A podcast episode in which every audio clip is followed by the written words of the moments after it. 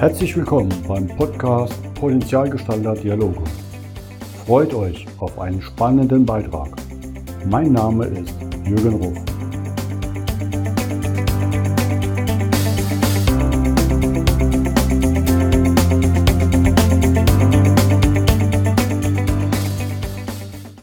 Willkommen zum heutigen Podcast. Bei mir zu Gast ist heute Christian Albert aus Stannberg am See. Hallo Christian. Hallo Jürgen, lieben Dank für die Einladung. Vielen Dank für deinen Besuch. Für die Zuhörer steige ich gleich mal ein bisschen ein in so deine Historie. Von Hause aus haben wir was gemeinsam, weil du bist auch Betriebswirt. Also hast du Bochum studiert. Und es ist natürlich dann spannend, ne? den Weg nach Stannberg, das ist ja schon eine Strecke. Ne? Du hast mir erzählt, dazwischen warst du viel in der Industrie unterwegs. Wie kommt es dann, wenn man in der Industrie arbeitet, auf einmal, hast jetzt zehn Jahre, ne? Albert Ross als Firma mit mitzugründen. Wie, wie macht man sowas oder wie passiert sowas? Also der Weg ist tatsächlich ganz spannend und der hat mich von Bochum direkt nach Starnberg geführt. Äh, da gab es noch ein paar Umwege.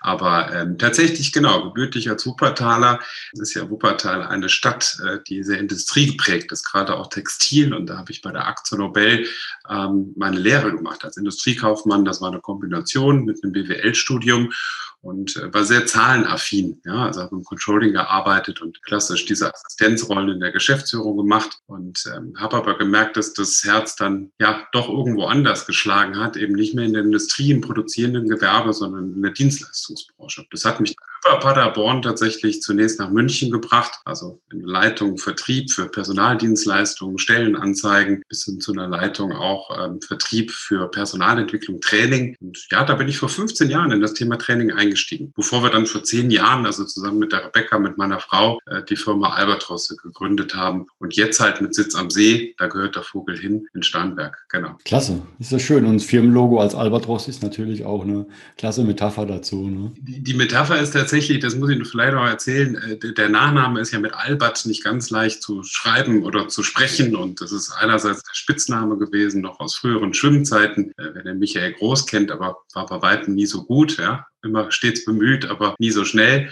Und dann ist, steht der Vogel natürlich für das Thema Ausdauer. Ja? Also wir machen ja klassische Personalentwicklung, auch Organisationsentwicklung. Und da, wo es bei Start und Landung rumpelt, da helfen wir und der Vogel hält lange durch. Ja? Und die Albatros und die Experten in der Regel auch. Ich kenne dich ja aus dem Bereich von Nine Levels, Wertesysteme. Man hat mir auch schon Rainer Krumm hier darüber berichtet hatte, Markus Brandt. Und mit dem Buch, wo du ja auch mit drin bist, vielleicht dazu verraten, du bist ja der deutsche, der deutsche Ausbilder für die Nine-Levels-Zertifizierung. Also wenn ihr das machen wollt, beim Christian seid ihr gut aufgehoben. Gleichzeitig bist du Interimsleiter der Beratung und Training von Jochen Schweizer, Corporate Solution GmbH. Wie passt das zusammen? Also ich meine, beides findet sich im Buch, ne, was du mitgeschrieben hast. Also tatsächlich, ähm, äh, das muss ich da vielleicht an der Stelle sagen, das Thema Werte oder der Rainer Krumm, wir kennen uns auch schon seit zehn Jahren, also in der, oder schon ja fast 15 Jahren in der Firma, wo wir gemeinsam haben, bevor wir dann selbstständig in die Selbstständigkeit gegangen sind. Und ähm, das Thema dann Levels habe ich jetzt schon seit acht Jahren. Also ich bin nicht der einzige Ausbilder in Deutschland. Der Markus Brandt bildet noch aus, die Bettina ja in äh,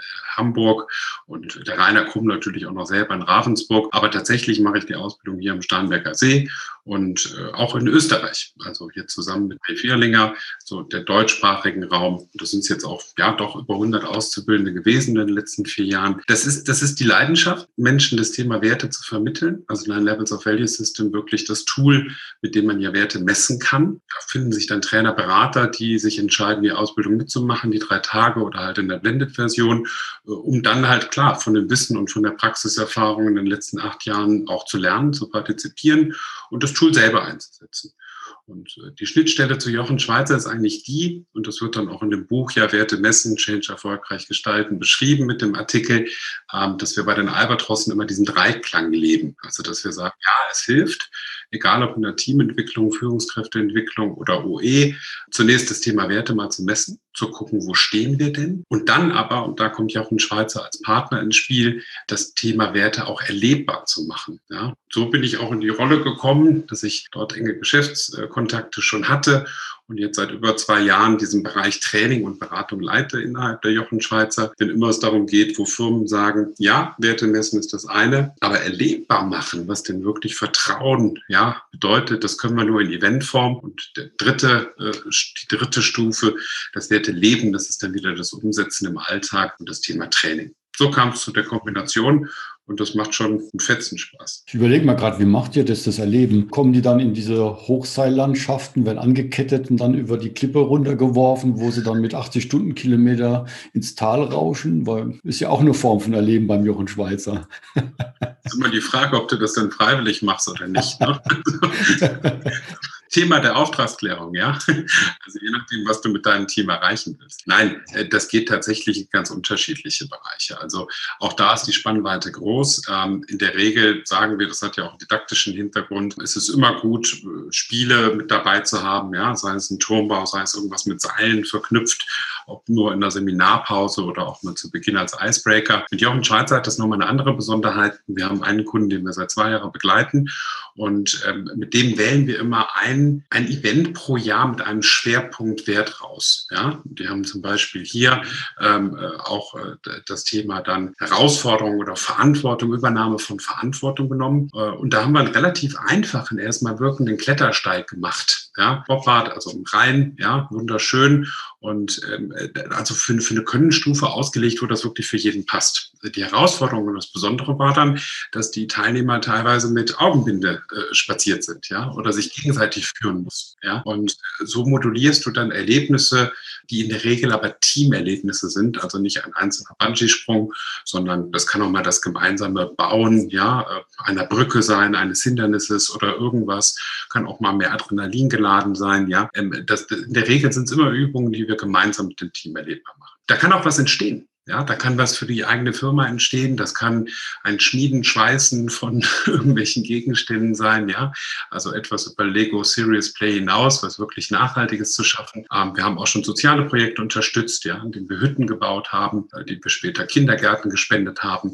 Also da ist wirklich immer das gefragt, was der Kunde auch wünscht äh, und was er in dem Rahmen dann auch möglich machen. Ich finde es cool, dass es mittlerweile geht. Ich weiß noch, vor 25 Jahren habe ich das das erste Mal an, oder haben wir es angeboten in einem Event und waren zwei Tage in so Outdoor-Erlebnissen auch mit Seilen und Brückenbauen gearbeitet. Das durchzubekommen in der klassischen hierarchischen Unternehmensfront war brutal. Aber die Nachhaltigkeit, die Nachwirkung hat sehr lange angehalten, das muss man sagen. Ne? Es gibt eine spannende Studie, auf die ich auch im Artikel im Buch hinweise, aber sonst äh, hat Jochen Schweizer da auch selber eine Studie gemacht, Erlebnis bringt Ergebnis. Ja? Und was bedeutet das? Dass immer das, was wir erleben, ja, sei es dann wirklich im engen Miteinander mit den Kollegen, äh, im Moment zu den Online-Zeiten machen wir das halt etwas anders, aber ähm, das, das bleibt nachhaltig in Erinnerung. Ja? Und wenn ich ein Erlebnis mit einem äh, Wert verknüpfe, dann fällt es mir auch leichter, das in den Alltag zu transportieren. Wie anders soll Kooperation oder Kommunikation funktionieren, wenn ich das nicht mal wirklich in der Eventsituation mal verprobt habe, die vielleicht eben nichts mit dem alltäglichen Kontext zu tun hat. Und da wird es dann spannend. Ja? Spaß soll das Ganze natürlich auch noch machen. Also das darf man auch nicht vergessen. Ja? Immer dann, wenn ich Spaß habe und deswegen auch die Erlebnisse meistens draußen ähm, äh, erzeugen natürlich auch eine ganz andere Basis. Ja? Wenn jemand glückliches Spaß hat, nimmt er natürlich so Sachen viel lieber auf, als das vielleicht trocken irgendwo zu lesen, wenn da auf einmal Teamwerte an der Wand stehen. Klar, man, das bleibt auch länger in Erinnerung. Ne? Du bist ja Profi in Richtung Organisationsentwicklung und da gibt es ja oft die Diskussion, ähm, ist es ein Einmal-Event? Du hast ja viele Firmen länger begleitet. Oder wie ist deine Erfahrung damit? Ist es so, wir machen mal ein bisschen Voodoo, einen Workshop und dann, dann ist der Change getan und dann messen wir vorher, nachher und die Zahlen stimmen? Oder ist das etwas, wo du sagst, ey, reicht nicht? Auf was sollen, sollen da, soll da jemand drauf achten, wenn er sowas angehen möchte? Also ich glaube, um den Begriff Organisationsentwicklung ne, ganz ursprünglich nochmal zu erklären, geht es ja immer darum, eine Firma, eine Einheit, einen Bereich oder eine ganze Organisation zu begleiten und in der Regel in eine Richtung zu begleiten, die neu ist. Also das bedeutet immer eine Veränderung oder ein Change. Und da ist es nicht mit einer Einmalaktion oder äh, Spritze getan. Ja? Und das heißt, ähm, wenn wir Organisationsprojekte mit den Albatrossen begleiten, ist das in der Regel natürlich ein Kick-off, ein Start. Da gibt es eine, eine Gruppe von Menschen und Unternehmen, die die Reise mitgehen, äh, die uns dann auch begleiten oder die wir begleiten. Und dann ist oft der, der Rahmen oder der Umfang der Begleitung noch offen. Ja, das heißt, wie, wie stark lässt sich eine Organisation auf eine Veränderung ein? Wie viel wollen die eigentlich selber umsetzen? Ne? Und habe einen IT-Kunden, ähm, die haben allein ein Team von fünf Leuten intern. Ja? Da begleitet man dann nur noch und gibt Tipps oder moderiert mal den einen oder anderen Workshop extern, weil es einfach gut ist, die Impulse zu setzen, aber da kommt die Kraft von innen heraus. Ja? Was tun die? Die wollen sich einfach fit machen für Digitalisierung, wollen ihre eigenen Werte leben und schneller werden. Ja? Ähm, ähm aus, aus unserer blauen Struktur rauskommen, wie wir das in der Wertesprache sagen in. Ja? Der andere Kunde braucht eine engere Begleitung. Und da ist es vielleicht auch mal nur die Geschäftsführung, wo man als Sparring-Partner agiert. Und das sind oft, ja, Begleitung von ein, zwei oder auch mal längeren äh, Jahren. Ja, das kann auch in einer wechselnden Konstellation sein. Also wir haben ja bei den Albatross noch mehrere Trainer, die wir noch mit einsetzen. Das heißt, je nachdem, welcher Experte dann da gefragt ist, vielleicht mal für ein Impulsthema, für eine Veränderung holen wir immer die passenden Leute dann halt mit dazu. Aber nein, Organisationsentwicklung ist komplex und äh, dauert auch. Und deswegen, wenn man das äh, wieder mit dem Dreiklang machen will, mit dem Thema Werte messen, dann lohnt es sich natürlich auch im Nachgang oder zwischendurch mal ja, das Fieberthermometer zu nutzen und mal zu schauen, wo stehen wir denn da eigentlich gerade. Klasse, finde ich super spannend. Ich habe jetzt auch gerade wieder gelernt irgendwo, viele reden jetzt auch von Transformation, nicht unbedingt mehr von Change, was sich besser anhört oder vielleicht der Impuls, was ein permanenter Wandel an die Anpassung ist. Sind für mich Begriffe, die alle immer sehr ähnlich klingen und wahrscheinlich meinen alle doch das Gleiche. Also ob es jetzt eine Organisationsentwicklung, eine Transformation, eine Veränderung ist. Ich glaube übrigens, dass das was ganz Normales ist. Ja, also ein Unternehmen sich verändert, ein Team sich verändert und dass es dafür gar nicht immer zwingend einen akuten Anlass braucht. Ja, äh, man in der aktuellen Phase, in der wir hier gerade sind, sind viele Veränderungen ja extern äh, vielleicht dazugekommen, auf die wir jetzt äh, uns einstellen müssen. Von daher glaube ich, dass Organisationsentwicklung immer dann eine Entscheidung ist von einem Unternehmen, sich da begleiten zu lassen, wenn man einfach ein Sparring haben möchte, um einfach die Orientierung weiterzubehalten. Und da haben wir ja den Bogen wieder zum neuen Level, wenn wir was messen, da geht es ja um die Passung. Ne? Und da geht es ja auch um die Passung zur aktuellen, vielleicht neuen Situation und dann zu überlegen, okay, was brauchen wir dahin? Du hast ja vorhin schon gesagt, ihr habt auch in den Übungen manchmal was Soziales drin. Du bist ja auch engagiert, darf man ja verraten, denke ich. Du bist beim WWF engagiert. Und was ich so spannend finde, du bist Hundegassigeher. Hast du da überhaupt noch Zeit dafür oder wie kommt man dazu? Also tatsächlich, und äh, das muss ich vielleicht auch erzählen, wie wir uns hier daheim organisieren. Also bei den Albatrossen, das ist ja plural, das ist die Rebecca äh, und meine Frau und ich. Und äh, zur Familie gehören auch mittlerweile zwei Kinder mit einem Abstand von acht Jahren. Also wir versuchen uns weitestgehend die Kindererziehung zu teilen. Das heißt, da eine 50-50-Lösung zu finden, dann aber auch genauso die anderen 50 Prozent aktiv im Job zu sein, ähm, auch, auch beide in dem Umfang, wo es halt möglich ist. Und dann ist das eine Frage des, des, des Wollens. Also beim, beim WWF ist es tatsächlich eine Spende, alleine eine, eine, eine, eine Geldzuwendung ja, äh, für das Thema äh, Albatrosse natürlich und die Meere, ja, dass wir die von Plastik frei halten. Das ist eher Marketingzweckgebunden, wenn ich ganz ehrlich bin. Und das größte Engagement ist tatsächlich hier beim Tierheim in Starnberg, wo wir leben. Ja, also Starnberg klingt ja immer nach viel Geld. Das war auch kein Lottogewinn, dass wir hingekommen sind, sondern eine bewusste Entscheidung in die Natur und raus. Ja, äh, und mit dem auch verbunden, mehr Zeit in der Natur zu haben und äh, auch sich zu engagieren. Und äh, das Tierheim liegt gerade 500 Meter von uns entfernt und ist eine, ein Ritual, was ich mit meiner Tochter habe, ähm, wo wir regelmäßig gemeinsam mit Hunden Gassi gehen. Und ähm, ich bin mit meinen knapp zwei Metern, habe ich eine Größe, wo ich auch die größeren Hunde tragen darf oder begleiten darf. Und das sind auch oft Problemtiere. Und das reizt mich dann besonders, weil ganz ehrlich, ich bin kein Hundeerzieher, kein Hundetrainer, aber ein ruhiger Puls hilft dir, weil der Hund das merkt. Ja, und äh, das ist für mich immer eine ganz spannende Erfahrung, wenn ich auch mal alleine mit den Tieren gehe. Äh, das ist ein guter Spiegel, um zu sehen, ob ich entspannt bin. Und das ist in dem, genau, oft 50-50 anstrengenden Alltag äh, auch wichtig, das nicht aus dem Auge zu verlieren, auch mal auf sich zu achten und mal runterzukommen. Absolut. Ne? Und die Natur und draußen sein hilft natürlich dann auch schön abzuschalten. Und man tut noch ein bisschen was Gutes für die Tiere. Also das ist tatsächlich, gehört da ein bisschen Fellpflege und Saubermachen auch noch dazu. Also es ist nicht nur der reine Spaßfaktor. Super.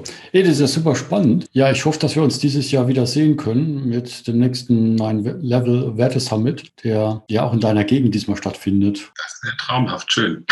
ja, da sind wir im Bayerisch Zelt tatsächlich, genau. Und das ist der Hasenöhrlhof, äh, wo wir da sein werden, ist auch eine Location, wo ich zwei, drei Jahre lang arbeiten durfte, äh, auch in so einer Art Interim-Format. Genau. Und äh, da steht das Thema Leben im Fokus. Also würde mich freuen, Jürgen, wenn es da klappt. Ja, ich auch, weil ich habe natürlich auch meine Beziehung zu Bayerisch Zell, weil wir haben da früher immer Handballturniere gespielt und unsere Meisterfeiern gemacht. Schon, schon ein paar Jährchen her, ne? aber mal gucken, ob ich da noch was wiedererkenne. War immer eine schöne Zeit. Christian, das sage ich für heute. Vielen Dank für deine Zeit und das ist ja super spannend und ich freue mich, dich hoffentlich, ja, wie gesagt, in Bayrichzell zu sehen und ja, freue mich auf mehr mit dir. Vielen Dank, Jürgen. Bis dahin. Mach's gut. Bis dahin. Tschüss. Ciao.